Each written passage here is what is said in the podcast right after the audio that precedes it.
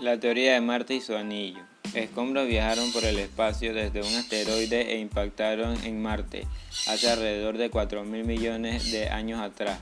Una vez en la órbita de Marte, los escombros pasaron a formar anillos planetarios alrededor del planeta. El anillo que se llegó a formar hace millones de años se agruparon todos los pedazos de basura espacial por su propia fuerza de gravedad formando dos lunas y así deformándose el anillo. Estas dos lunas, llamadas Phobos y Deimos, son lunas irregulares que no llegan a tener una forma esférica.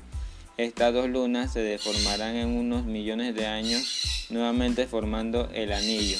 Por la fuerza de gravedad de Marte y otros millones de años más se unirán nuevamente por la gravedad del resto de basura espacial, formando un ciclo.